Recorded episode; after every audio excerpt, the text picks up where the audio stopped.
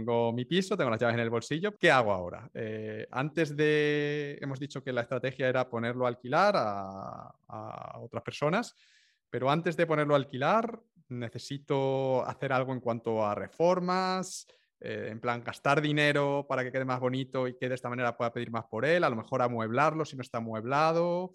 Eh, ¿Cuáles son los pasos previos a sacarlo al mercado de alquiler?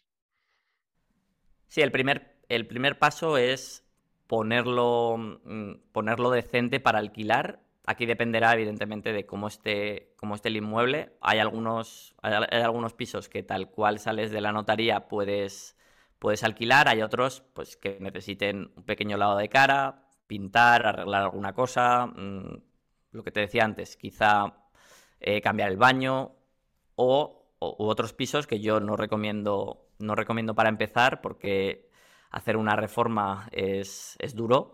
Em, pero bueno, puede haber algún piso que, necesite reforma integral, entonces ese sería, el, ese sería el primer paso. Dicho esto, creo que muchas veces mm, cuando empezamos pecamos de ponerlo demasiado bonito.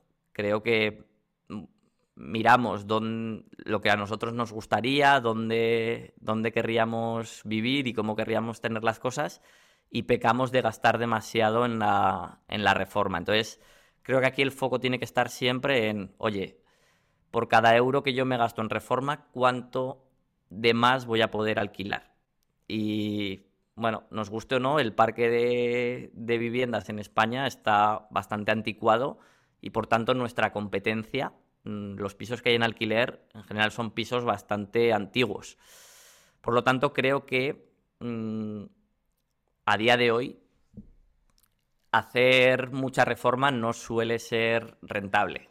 Pero yo esto animo a que alguien cuando tenga su, bueno, incluso antes, que además de ver pisos, mm, de, ver pisos para comprar, ir a ver ese tipo de inmuebles luego cómo están en el mercado del alquiler. Incluso ir como posible, como potencial inquilino de espía para ver, oye, cómo están los pisos que, con los que vas a competir, ¿no? Y, te vas a dar cuenta de que no hay tanta diferencia de precio entre el piso antiguo y el piso, y el piso reformado. Por lo tanto, yo trato de estirar lo máximo posible los, mm, los pisos antes de, antes de gastar euros y cuando, cuando invierto en reformas, ver muy bien, oye, cuánto me gasto y cuánto me va a retornar esto en, en el alquiler. Porque si no, corremos el riesgo de, echar por tierra la, rentabilidad. Sí, queda muy, muy bonito, pero al final esto tiene que ser em, una inversión rentable.